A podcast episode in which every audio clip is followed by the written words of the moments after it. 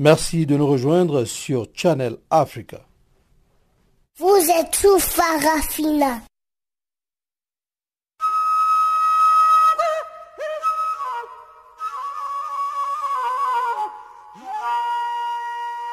Farafina. Farafina. Terre de soleil. Farafina. Farafina. Un magazine d'infos africaine. Présentation Jacques Kouakou.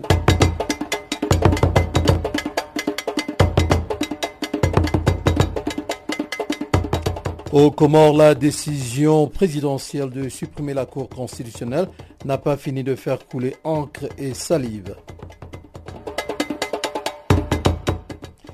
Et en RDC, dans la province du Nord Kivu, le vice-président de la Commission électorale nationale indépendante a lancé la sensibilisation sur la machine à voter.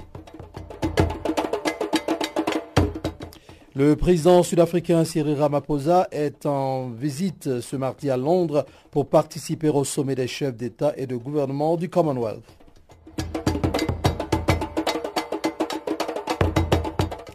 Voici là donc euh, les titres, quelques titres qui vont faire euh, partie de la page magazine que nous allons feuilleter pour vous tout à l'heure. Avant que d'y arriver, allons suivre maintenant le bulletin d'information que vous présente Guillaume Cabissoso.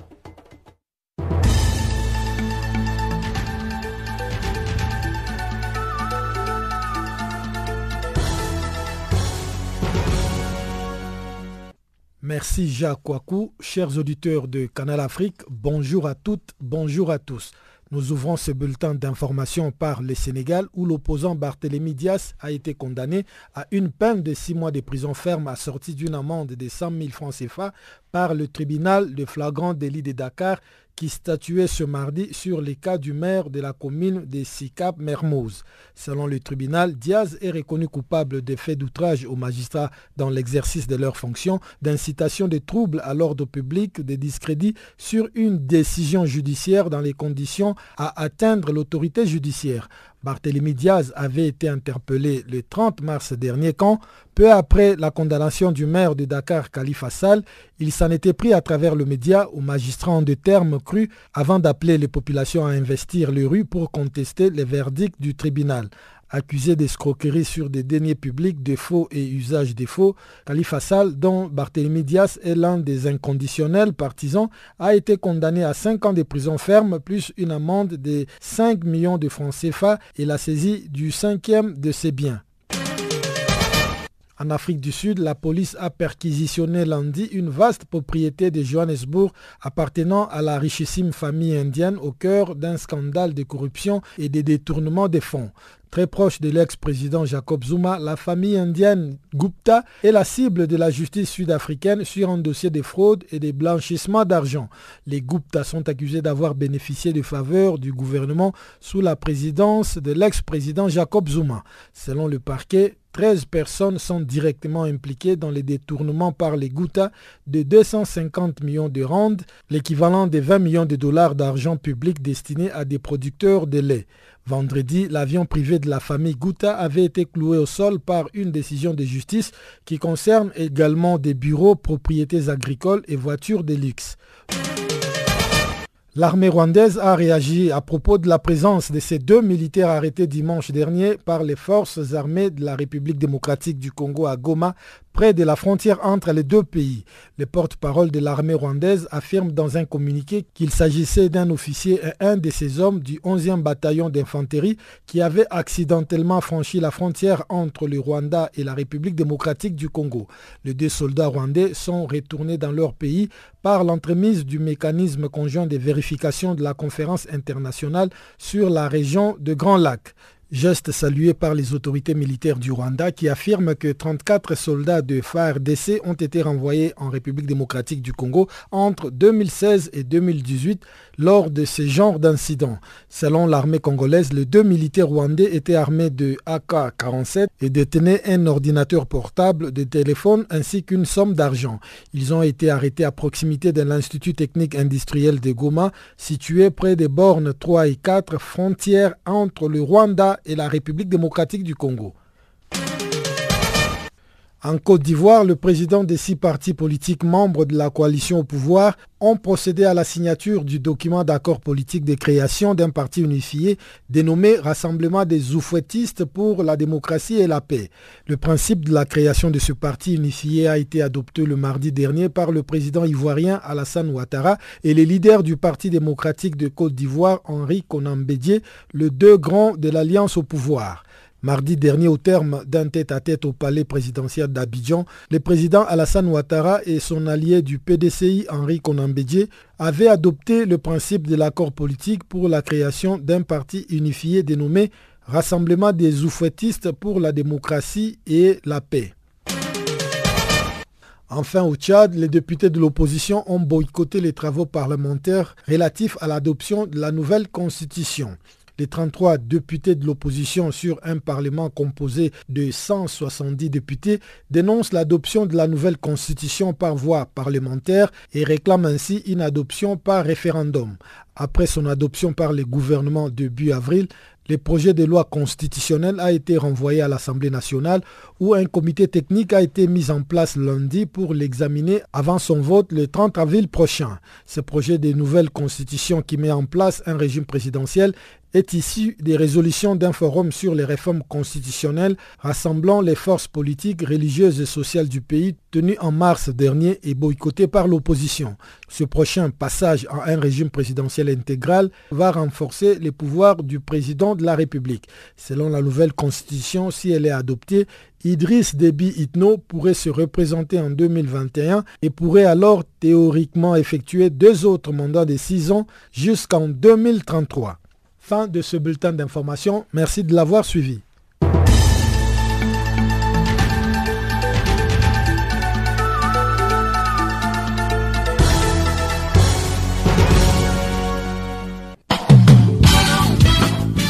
Du nouveau sur Channel Africa.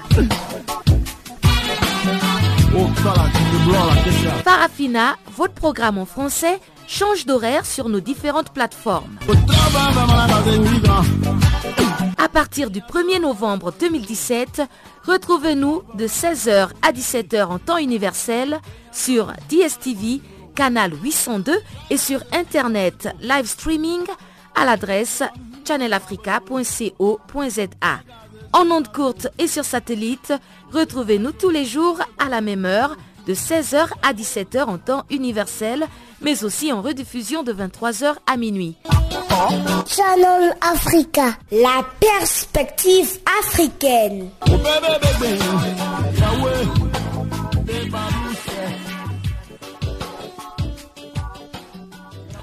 Adrienne Kenya sur la mise en onde de ce programme de ce jour. À la suite du bulletin d'information, ouvrons maintenant la page magazine en commençant par les Comores. Aux Comores, la décision présidentielle de supprimer la Cour constitutionnelle n'a pas fini de faire couler encre et salive. La semaine dernière, le président Azali Assoumani a communiqué sa décision de mettre fin aux activités de la Cour constitutionnelle et de transférer les compétences de cette Cour à la Cour suprême. Une suppression jugée d'abus d'autorité par l'honorable député de l'opposition Ibrahim Mohamed Souley. Suivez ici des explications au micro de Pamela Kumba. Alors ce que je peux vous dire, c'est que euh, cet article, ce qu'il dit, c'est une, une, disposition qui prévoit qu'en cas de situation exceptionnelle où les institutions sont paralysées, où il y a des problèmes de fonctionnement de l'État dans son ensemble, euh, cet article donne les pleins pouvoirs au président de la République. Ça, c'est la première des choses. Mais ce qu'on peut constater, c'est que c'est tout à fait faux. Parce qu'il n'y a aucune situation de crise en l'état actuel. Il n'y a aucune situation exceptionnelle c'est purement et simplement un abus d'autorité qu'il est en train de faire. Parce que d'ailleurs, cet article est clair, il dit que s'il prend ses pleins pouvoirs, il doit se concerter avec le Conseil du gouvernement, ensuite se concerter avec le président de l'Assemblée et le président de la Cour constitutionnelle. Or, tout le monde sait pertinemment qu'il euh, n'y a pas de président de la Cour constitutionnelle. Il a mentionné dans son décret ou dans sa décision euh, le président de la Cour suprême qui n'a nullement été mentionné.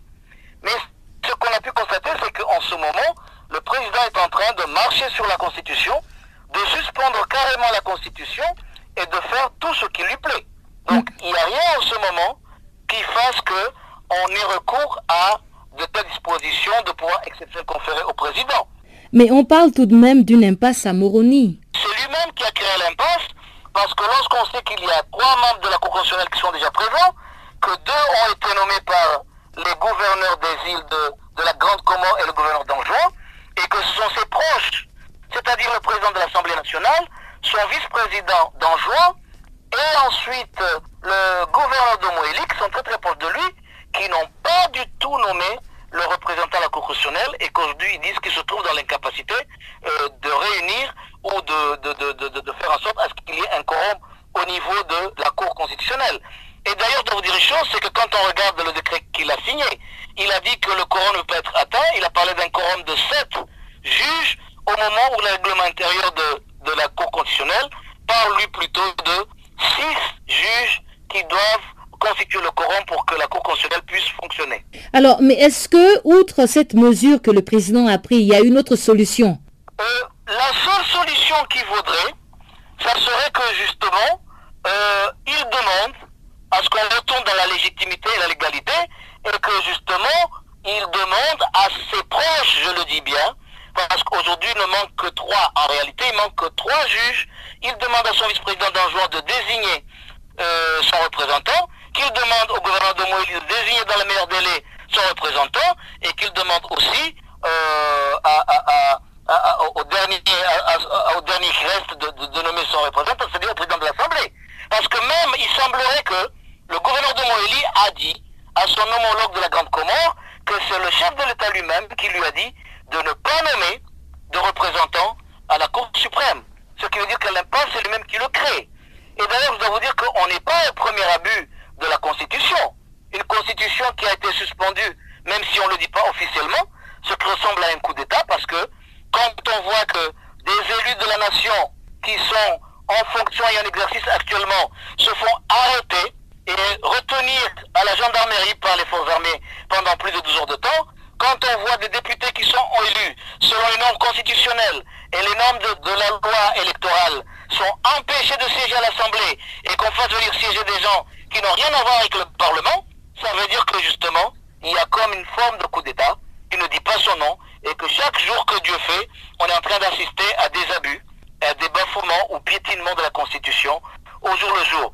Et on pense que aujourd'hui, cet aspect, cette mise en, sourdine, et d'ailleurs ce n'est même pas un transfert provisoire, je le dis bien, c'est une élimination pure et simple, hein. parce qu'on sait que dans la foulée de sa décision de transfert soi-disant, il a sorti un décret qui a mis fin à tous les emplois, à toutes les fonctions qui étaient dévolues constitutionnelles, c'est-à-dire qu'il a mis à la porte tous les fonctionnaires qui travaillaient à la Cour constitutionnelle, il a mis à la porte les conseillers magistrats qui siégeaient à la Cour constitutionnelle, hein, les fonctionnaires, il les a réaffectés dans leur, dans leur administration d'origine. Alors peut-on parler de provisoire quand on voit que déjà au lendemain de, de la suspension de la Cour, il a mis tout le monde dehors? C'est beau, c'est purement et simplement une suppression de la Cour constitutionnelle. Donc il faut dire les mots tels qu'elles sont exactement. Farafina. Farafina. Terre de soleil. Farafina. Farafina. Un magazine d'infos africaine. En Guinée-Bissau, parlons maintenant de la prise de fonction lundi du nouveau Premier ministre qui est de consensus. Aristide Gomez pour tâche principale, principal de conduire le pays jusqu'aux législatives de novembre prochain et de mettre ainsi fin à une crise politique de plus de deux ans. Détail Guillaume Cavicioso. Âgé de 63 ans, Aristide Gomez succède à Agustino Antonio Arthur da Silva, nommé fin janvier dernier, qui, comme ses prédécesseurs depuis la mi-2015, n'avait pas réussi à former de gouvernement faute d'avoir obtenu les soutiens de partis signataires d'un accord de sortie des crises d'octobre 2016. À la grande inquiétude de l'ONU, la Guinée-Bissau, ancienne colonie portugaise d'Afrique de l'Ouest, traverse des turbulences depuis la destitution en août 2015 par le président Vaz de son premier ministre Domingo Simao Pereira, chef du Parti africain pour l'indépendance de la Guinée et du Cap-Vert. Les deux hommes, membres du même parti, ne s'entendaient plus sur la direction du pays, notamment au sujet de la corruption. Domingos Simeos Pereira était présent à la cérémonie d'investiture de Gomez, tout comme le chef du parti de la rénovation sociale, deuxième formation parlementaire, Florentino Mendes Pereira, qui soutenait ces dernières années le président Vaz. La réussite de ma mission républicaine dépendra en premier lieu de la volonté et de la collaboration qui me seront manifestées par le président de la République et par toute la classe politique, a déclaré Aristide Gomez. Il a confirmé la date du 18 novembre prochain comme celle retenue pour l'organisation des législatives, une date qui avait été annoncée samedi à Lomé à l'issue d'un sommet extraordinaire de la communauté économique des États de l'Afrique de l'Ouest, CDAO, où le président Vaz était accompagné des principaux responsables politiques du pays. Le 1er février, la CDAO s'était impatientée devant le blocage et avait pris des sanctions contre 19 personnalités bissau-guinéennes pour non-respect de l'accord de sortie des crises. Celui-ci prévoit une procédure consensuelle pour choisir un Premier ministre ayant la confiance du président et devant rester en place jusqu'aux législatives. Cette accélération du calendrier est également due à l'approche de la fin de législature actuelle qui s'achève le 23 avril prochain. Selon les communiqués de la CDAO, l'ensemble des acteurs politiques a également décidé de l'ouverture du Parlement le 19 avril pour statuer notamment sur les points liés à la nomination des membres de la commission électorale et de la prorogation de la législature. Diplômé en sociologie et sciences politiques de l'Université de Paris 8, Aristide Gomez a entretenu au fil des années des relations houleuses avec le PAIGC dont il est membre depuis les années 1970. En 2009, il avait voulu se présenter à la présidentielle sous les couleurs de sa propre formation, le Parti républicain pour l'indépendance et le développement, après l'assassinat du président Joao Bernardo Vieira, dont il était proche, mais sa candidature avait été retoquée par la Cour suprême. Retourné dans son parti d'origine, il avait depuis lors fait profil bas sur le plan politique et exercé des fonctions de consultance. La prochaine élection présidentielle en Guinée-Bissau est prévue en 2019. Guillaume Kabissoso pour Canal Afrique.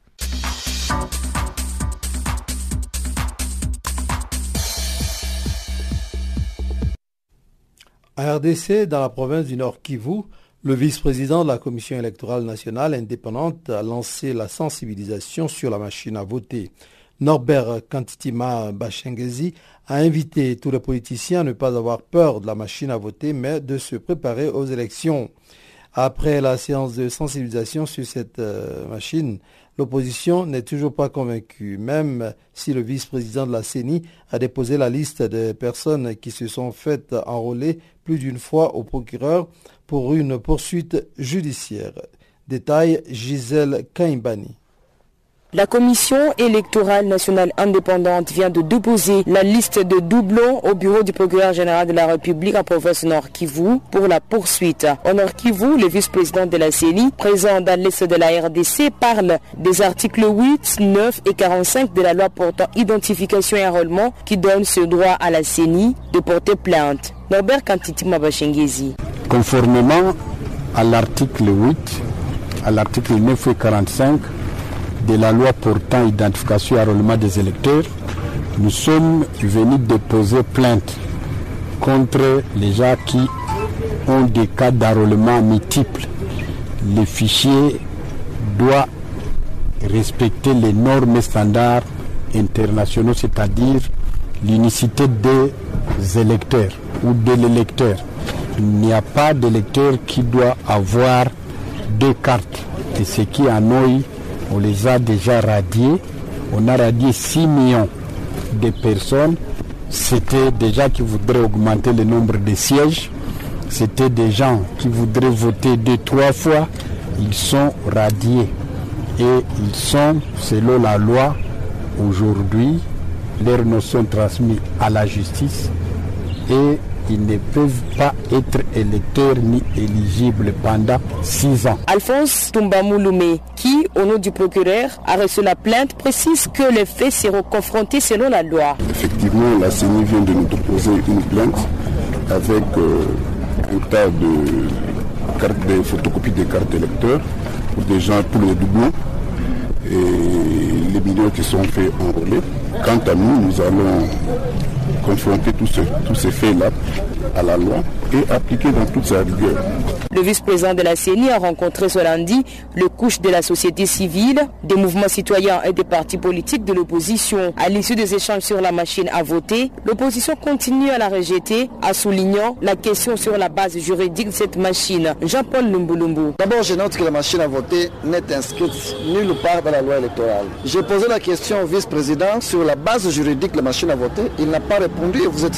Donc c'est quelque chose qui est inventé par la CENI, qui va être imposé malheureusement au niveau de la population. Nous ne sommes pas encore d'accord avec cette histoire de la machine à voter parce qu'elle n'a pas de base légale. Et le fait de ne pas avoir une base légale, elle n'inspire pas confiance à la classe politique et à la population congolaise. Parce que l'usage de cette machine, d'abord, nous la remettons en doute. Pourquoi? Parce que lorsque vous essayez de voir la manière dont elle va être utilisée dans les isoloirs, dit-on, nous avons une population qui est à plus de 60% constituée par des analphabètes. Il faut une, euh, une éducation préalable. Je ne vois pas le vote en train de, se faire comme, comme il se doit. Il y a lieu de se poser mille et une questions sur euh, pourquoi la CENI insiste sur la machine à voter. Au vice-président de la Commission électorale nationale indépendante de dire que la responsabilité d'organiser les élections revient à son institution.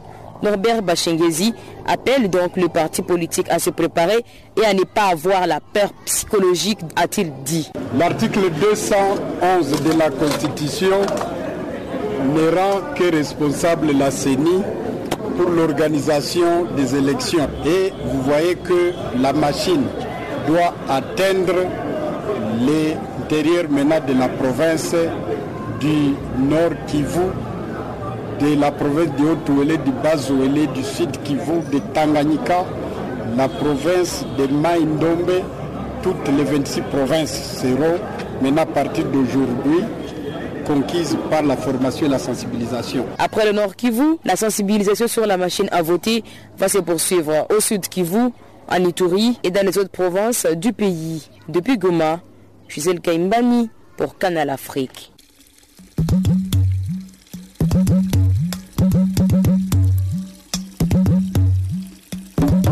Vous écoutez Channel Africa à la radio et sur internet www.channelafrica.org.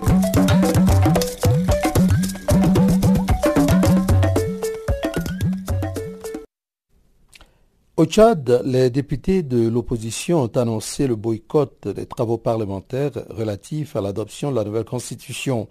Ils réclament un référendum pour faire adopter le texte. Ce mouvement de boycott sera observé jusqu'au 30 avril courant, date retenue pour voter cette loi. Le député de l'opposition Ngalergi Yoronga se prononce sur cette nouvelle constitution et le boycott au micro de Pamela Kumba. Ce régime euh, présidentiel intégral euh, cache quelque chose de fondamental. Le poste de Premier ministre est supprimé simplement parce que l'actuel Premier ministre a a refusé de démissionner à la demande de Déby.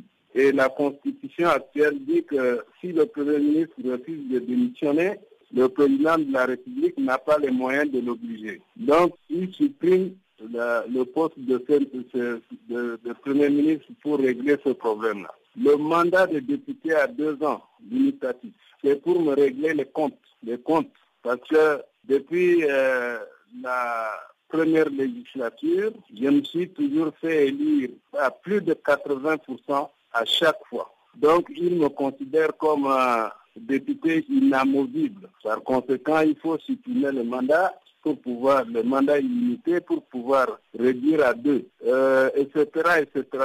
Les régions. Les régions, avant l'indépendance, sont dans l'ordre de 7. Ensuite, après l'indépendance, on a porté à 9 ensuite à 11 et jusqu'à l'arrivée de Déby à 14. Aujourd'hui, Déby a fait porter les régions à 22 en faisant éclater sa région qui n'est même pas peuplée. Pas du tout. Sa région, la population s'est déversée au sud pour trouver un léger mieux. Mais lui, il a fait éclater cette région-là en trois. Vous imaginez que la population de la région natale de Déby est estimée à 1600 et quelques. Et il l'a fait porter à 200 000.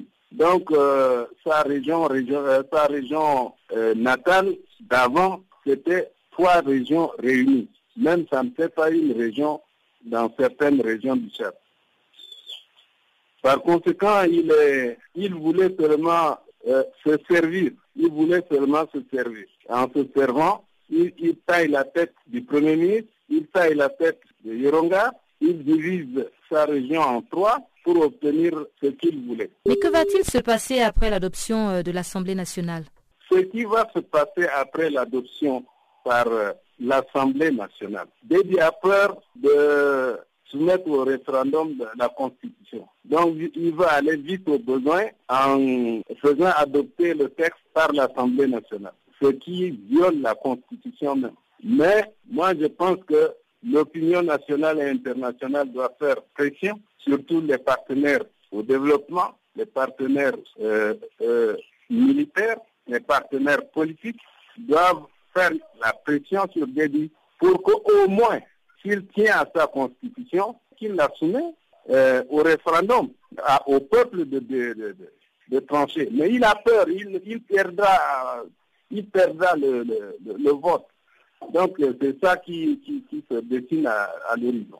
Est-ce que le fait que les députés de l'opposition ont décidé de boycotter euh, les travaux euh, parlementaires relatifs à l'adoption de cette nouvelle constitution euh, est une solution? Ben, Vous voulez que nous siégeons pour consacrer la légalité à cette constitution? Si une bonne tranche de députés. Furtifs minoritaires se désengage, c'est un message fort adressé à la communauté internationale qui soutient Idriss Déby Mordicus.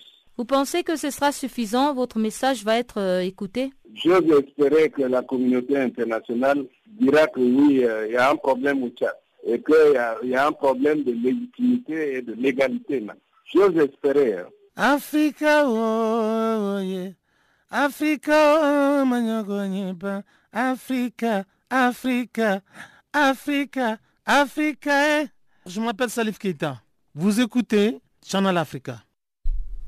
Nous arrivons à mi-parcours de notre programme de ce jour. C'est le moment donc de marquer une pause. Et comme d'habitude, nous, allons la faire musicalement. Après quoi, vous aurez droit au bulletin économique que va vous présenter Chanceline Laurarquois. Mais pour la musique, voici tout de suite You Below. Vous l'avez deviné, c'est bien Bob Marley.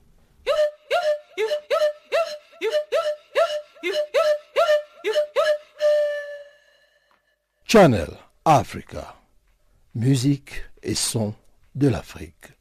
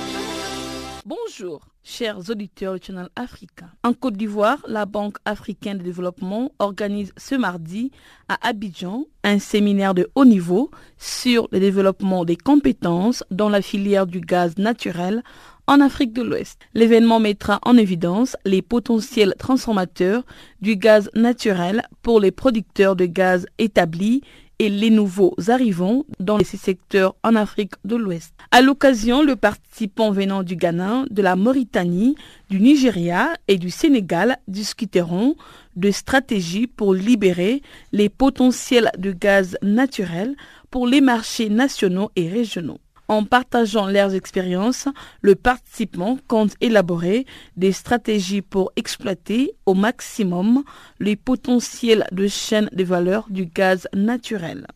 Notons que ces séminaires réunissent des décideurs, des industriels, des opérateurs de la production de gaz naturel en amont et en aval, des banquiers d'investissement et des universitaires.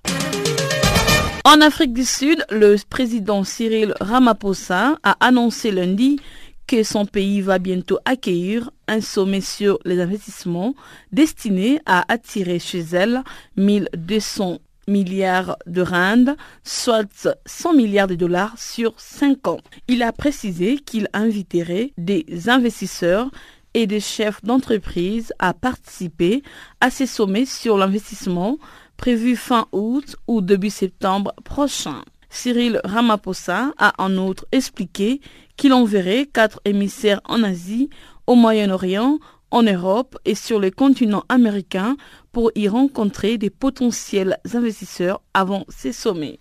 Cette conférence, qui impliquera des investisseurs domestiques et internationaux à part égale, ne vise pas seulement à être considérée comme un forum pour discuter du climat des affaires, a conclu le chef de l'État sud-africain Cyril Ramaphosa. Au Maroc, le groupe Banque Centrale Populaire a lancé lundi sa solution de paiement mobile dénommée BPI. Ces portefeuilles électroniques adossés à un compte bancaire assurent une praticité inédite à la réalisation des opérations de transfert d'argent et des paiements. Elle permet à ses usagers de transférer de l'argent instantanément des mobiles à mobile, d'effectuer des virements instantanés, des mobiles à compte bancaire, de réaliser différentes opérations de paiement et enfin de suivre l'historique des opérations effectuées sur le portefeuille électronique. En outre, la solution de paiement mobile de la Banque populaire ambitionne de remplacer à terme les recours au cash et aux moyens de paiement traditionnels. En conclusion, elle sera enrichie des nouveaux usages au fur et à mesure du développement des écosystèmes de paiement électronique au Maroc. Au Burkina Faso, l'Alliance française des développements et les Royaumes-Unis accordent 28 millions d'euros au gouvernement pour la transformation des produits agricoles. Ces montants destinés à soutenir le projet de développement de la valeur ajoutée des filières agricoles.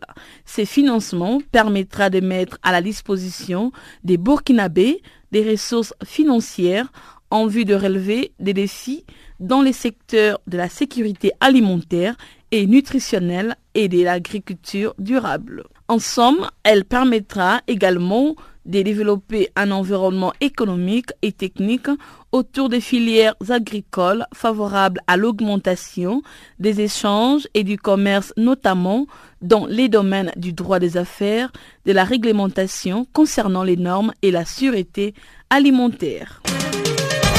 En Tunisie, les Fonds monétaires arabes viennent de signer deux accords de prêt avec le gouvernement. D'un montant total de 80,9 millions de dollars, les financements entrent dans les cadres de la coopération financière qui lie l'institution à la Tunisie. Ces accords sont relatifs au troisième crédit compensatoire et au prêt pour faciliter les soutiens de l'environnement pour les petites et moyennes entreprises.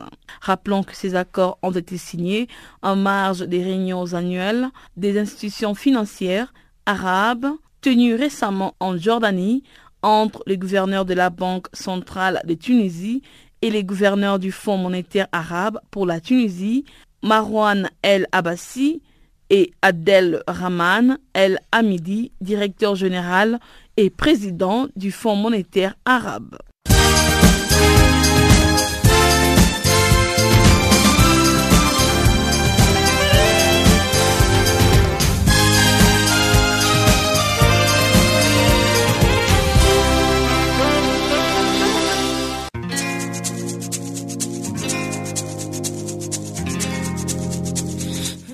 Écoutez Farafina, un programme en français sur Canal Afrique émettant de Johannesburg.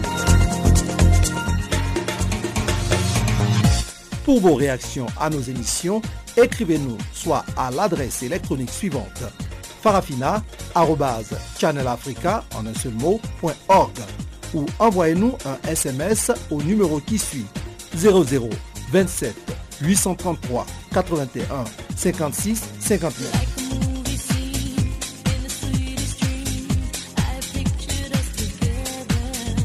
Notre adresse électronique farafina.channelafrica ou par SMS 0027 833 81 56 59. Voilà, si vous venez de nous prendre en marche, eh bien, sachez que vous êtes sur Channel Africa. Nous continuons notre programme. Dans cette seconde partie, nous commençons avec l'Afrique du Sud. Le président sud-africain Cyril Ramaphosa est en visite ce mardi à Londres pour participer au sommet des chefs d'État et de gouvernement du Commonwealth. Les 53 pays membres de l'organisation se réunissent autour du thème vers un futur commun avec l'ambition d'élaborer notamment une charte contre la pollution des océans et une déclaration contre la criminalité en ligne. À l'occasion, le Royaume-Uni organise notamment une réception destinée à mettre en valeur son potentiel à l'exportation présentant une quantité de biens, de la nourriture aux boissons en passant par le trophée de Première Ligue de Première Ligue le championnat de football anglais, comme nous le dit ici encore une fois Chanceline Lourarquois. La réunion de chefs des gouvernements du Commonwealth retrouve les sols britanniques pour la première fois depuis 1997. Peu avant de s'envoler pour Londres, où il participe au sommet des chefs d'État et des gouvernements du Commonwealth, le président sud-africain Cyril Ramaphosa a précisé qu'il profiterait de cette opportunité pour aller à la rencontre des grands investisseurs et chefs d'entreprise basés au Royaume-Uni. Pour l'Afrique du Sud, ce sommet du Commonwealth est une opportunité de promouvoir le pays africain comme une destination pour les investissements. L'Afrique du Sud, a-t-il expliqué, souhaite surtout qu'elle fasse un point sur l'avancement des investissements déjà approuvés et constitue une plateforme permettant aux investisseurs potentiels de dénicher des opportunités sur le marché sud-africain. Étant donné les niveaux actuels des investissements, il s'agit là d'un objectif ambitieux mais réalisable qui permettra de donner une impulsion considérable à notre économie, a souligné le président sud-africain Cyril Ramaphosa, se disant confiant dans le fait qu'on parviendra à des résultats rapides et quantifiables.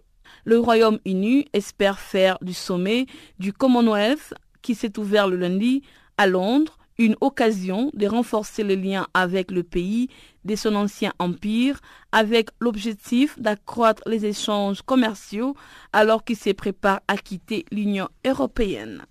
Les sommets se déroulent sur cinq jours, les trois premiers étant consacrés à un forum et à des conférences, tandis que les deux derniers verront les chefs de gouvernement se réunir. Certaines des économies les plus dynamiques au monde sont déjà présentes.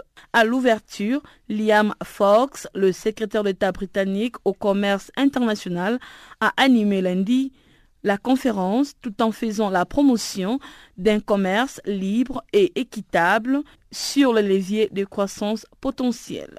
Les sommets promet d'apporter de profonds changements aux populations du Commonwealth, a déclaré la secrétaire générale de l'organisation, Patricia Scotland, estimant que les décisions prises par les dirigeants d'un quart de pays du monde pouvaient avoir un impact bien au-delà de leurs frontières. Au moins d'un an du Brexit, Prévu en mars 2019, Londres cherche à ranimer le lien avec le pays de son ancien empire colonial passé au second plan depuis l'adhésion du Royaume-Uni à la communauté économique européenne en 1973. Les gouvernements de Theresa May insistent depuis deux mois sur la capacité qu'il aura, après le retrait de l'Union européenne, à négocier de nouveaux accords commerciaux avec des pays tiers. À la tête du Commonwealth, la reine Elisabeth II recevra les dirigeants politiques participant au sommet lors d'un dîner donné à Buckingham Palace le jeudi soir avant une réunion le vendredi au château de Windsor à l'ouest de Londres. Rappelons que lors du dernier sommet du Commonwealth, organisé en novembre 2015 à Malte, les membres de l'organisation avaient conclu un accord contre le changement climatique, ouvrant la voie à celui qui allait être signé quelques semaines plus tard à Paris dans le cadre de la COP 21. Farafina. Farafina. Terre de soleil. Farafina. Farafina. Un magazine d'infos africaine. Burundi à présent, Human Rights Watch a publié ce mardi un rapport dénonçant les exactions des forces gouvernementales du Burundi contre des présumés opposants au référendum constitutionnel du 17 mai. Ida Sawyer, directrice pour l'Afrique centrale à Human Rights Watch, décrit une situation très inquiétante pour les droits de l'homme dans ce pays. Pamela Kumba a recueilli ses propos.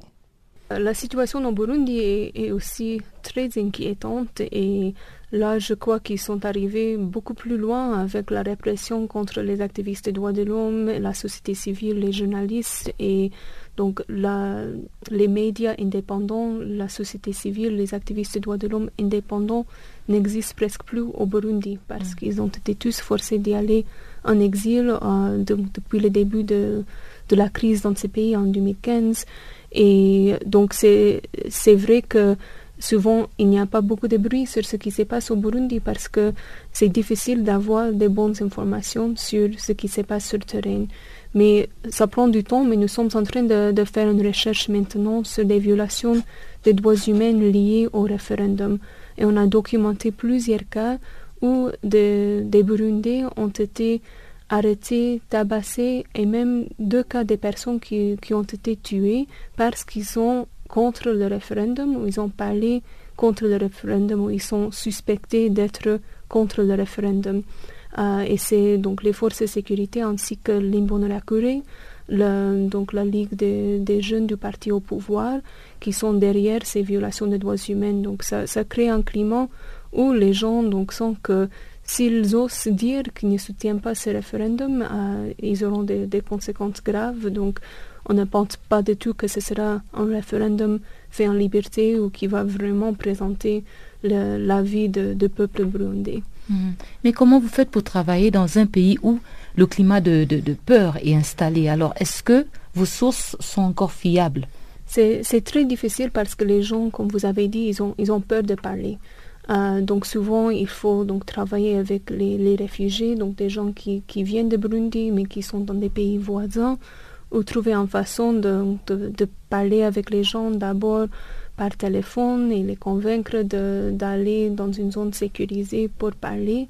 Mais, mais ça prend beaucoup de temps et c'est difficile de, donc, de rassurer les gens et aussi assurer qu'on parle avec eux en toute sécurité. Et nous, on ne veut pas mettre des, des, gens en plus de danger. Donc ça c'est donc la première priorité pour nous et d'assurer que les gens sont sécurisés quand ils parlent avec nous. Donc ça prend beaucoup de temps, c'est un travail très difficile. Et, j'imagine que l'ampleur des violations est beaucoup plus élevée que ce que nous sommes capables à, à confirmer et à documenter à cause de toutes ces difficultés.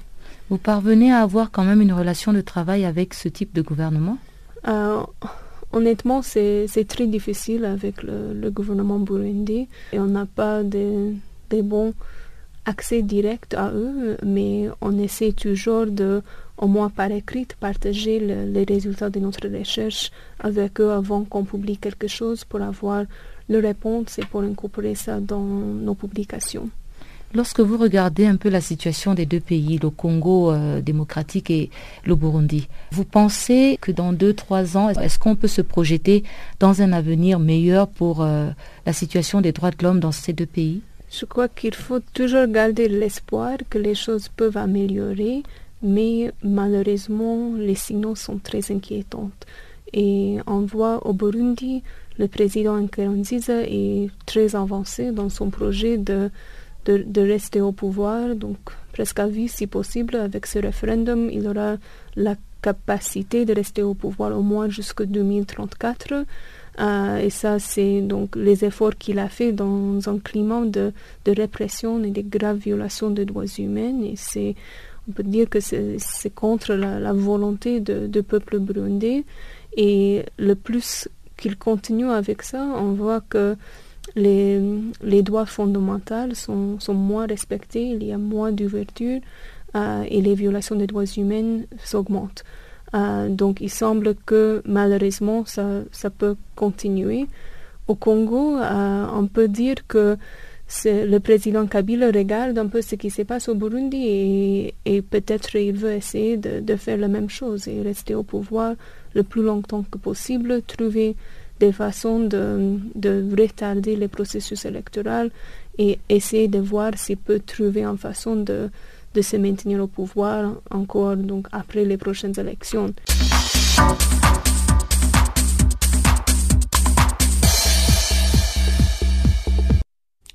Amnesty International s'insurge contre les nouvelles arrestations contre la loi de finances 2018 au Niger qui marque, selon cette ONG de défense des droits humains, un point culminant de l'intolérance à l'égard de la dissidence. Trois activistes nigériens ont été arrêtés dimanche au Niger, ce qui porte à 26 le nombre de personnes emprisonnées en moins d'un mois. Pour Amnesty International, il est temps que ces inculpations fallacieuses visant à maintenir en prison ces dissidents arbitrairement arrêtés ainsi que les attaques récurrentes à l'encontre des médias cessent. Guinée. Fatim Diop, chargé de la campagne sur l'Afrique de l'Ouest à Amnesty International, est au micro de Guillaume Kavissoso. Depuis euh, plusieurs mois, les organisations de la société civile et les partis politiques au, Niger organisent des manifestations contre la loi des finances. Alors, ils avaient entamé ces, manifestations en, novembre 2017, euh, lorsque le projet avait été présenté à l'Assemblée nationale en, disant que cette loi était antisociale et que, cette loi allait, disons, euh, creuser les inégalités entre les riches et les pauvres en, au Niger. Alors, entre-temps, la loi est passée et la mobilisation a continué et on se rend compte que depuis mars, les autorités ont tendance à euh, interdire ces manifestations en disant, en utilisant des bases euh, sécuritaires, en disant que voilà, euh, ils n'ont pas les, moyens d'assurer la sécurité, qu'il y a un risque terroriste, etc.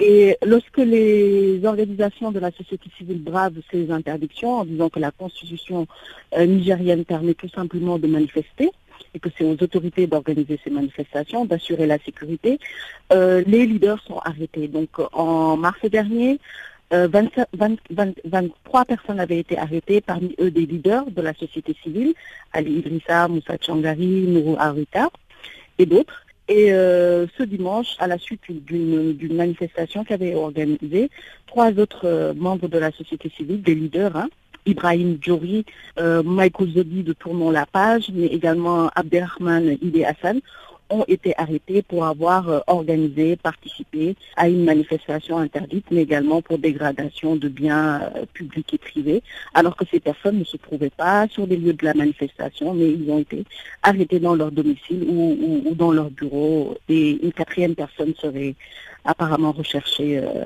par les autorités nigériennes.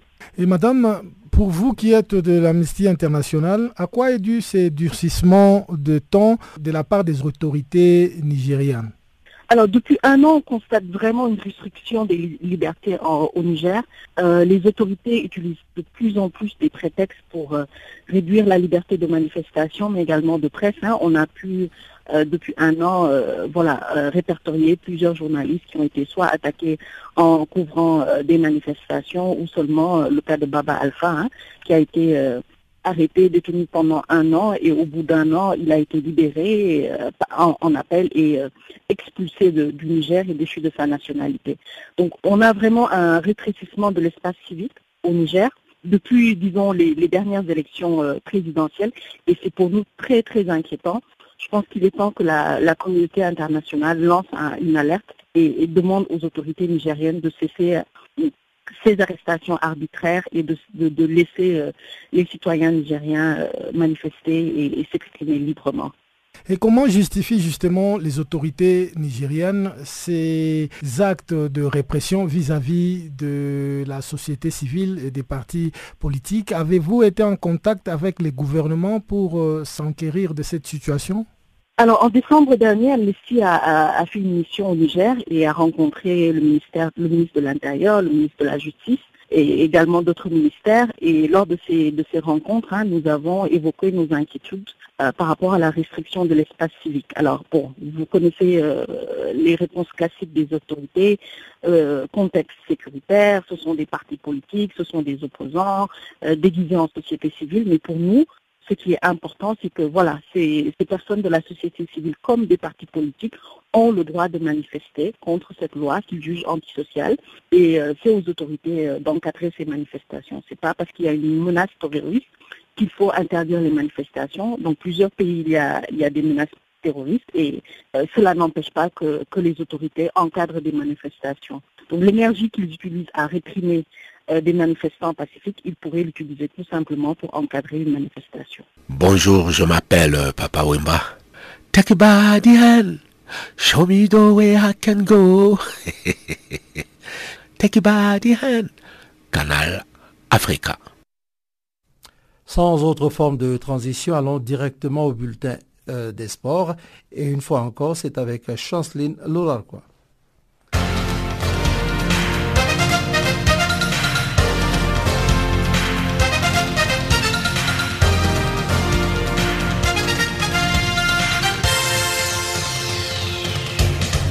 Bonjour. Dix jours après le match aller, le barrage retour de la Coupe de la CAF, son topogramme à partir de ce mardi. Pas à l'abri après leur victoire d'un but à zéro à l'aller, Vita Club et la SEC Mimosa se déplaceront respectivement sur le terrain de la Mancha et du CR Belouzda, tandis que l'USM Alger comptera sur le soutien de son public pour tenter de renverser Plateau United, vainqueur de 2 buts à 1 au Nigeria à l'aller.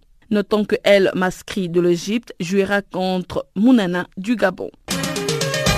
Djibouti va désormais abriter du 20 au 28 avril prochain la 11e édition des Jeux de la Commission de la jeunesse et des sports de l'océan Indien la promotion de l'amitié et de la fraternité entre le jeune, le développement de la coopération régionale, du sport et de la jeunesse par les billets des échanges des jeunes et des sportifs âgés de moins de 18 ans, ainsi que la formation des cadres sont là les grands objectifs de la 11e édition de Jeux de la Commission de la jeunesse et des sports de l'océan Indien. Les pays qui organisent pour la première fois ces Jeux n'a pas lésiné sur les moyens en mobilisant toutes les ressources jugées nécessaires pour la réussite de cette compétition, comme l'a rappelé récemment à la presse le secrétaire d'État djiboutien à la jeunesse et au sport, Hassan Mohamed Kamil. Le jeu de la Commission de la jeunesse et des sports de l'océan Indien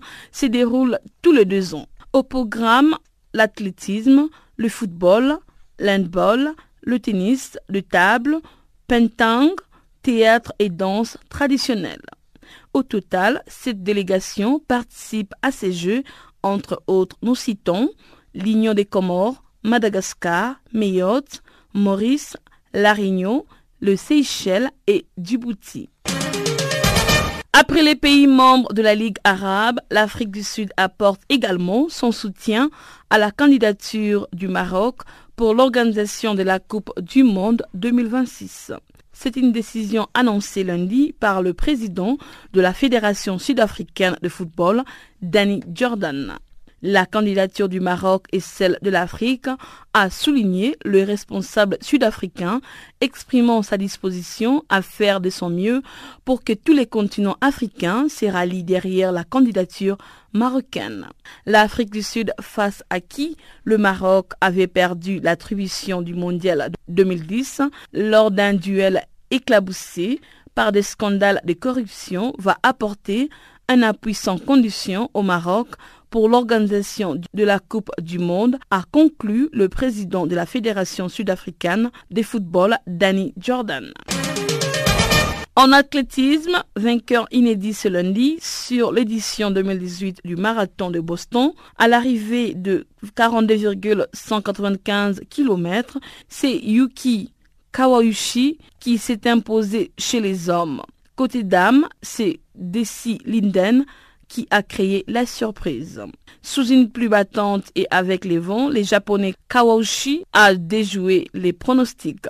Il termine la course en 2 heures 15 minutes 58 secondes devant le Kenyan Geoffrey Kiryu en 2 heures 18 minutes et 23 secondes. L'Américain Shadrach Biot a complété les podiums en 2 heures 18 minutes et 35 secondes. Avec ses succès, Kawauchi devient le premier japonais à s'imposer sur l'événement depuis Toshihiko Seko en 1987. Chez les dames, podium inédit sans aucune africaine. L'américain Linden a remporté en 2 heures 39 minutes 54 secondes et devance sa compatriote Sarah Sele qui a terminé en 2 heures 44 minutes et 4 secondes. Ensuite, la Canadienne Christa Duchesne qui a fini en 2 heures 44 minutes et 20 secondes.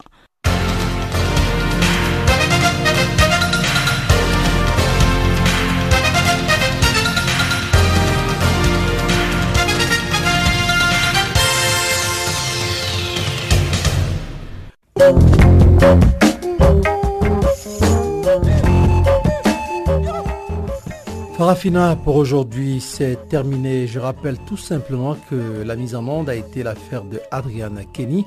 Jacques Kokwa, ce microphone. Je m'associe à tous nos correspondants et tous nos collaborateurs qui nous ont aidés à mettre en place ce programme qui s'achève donc.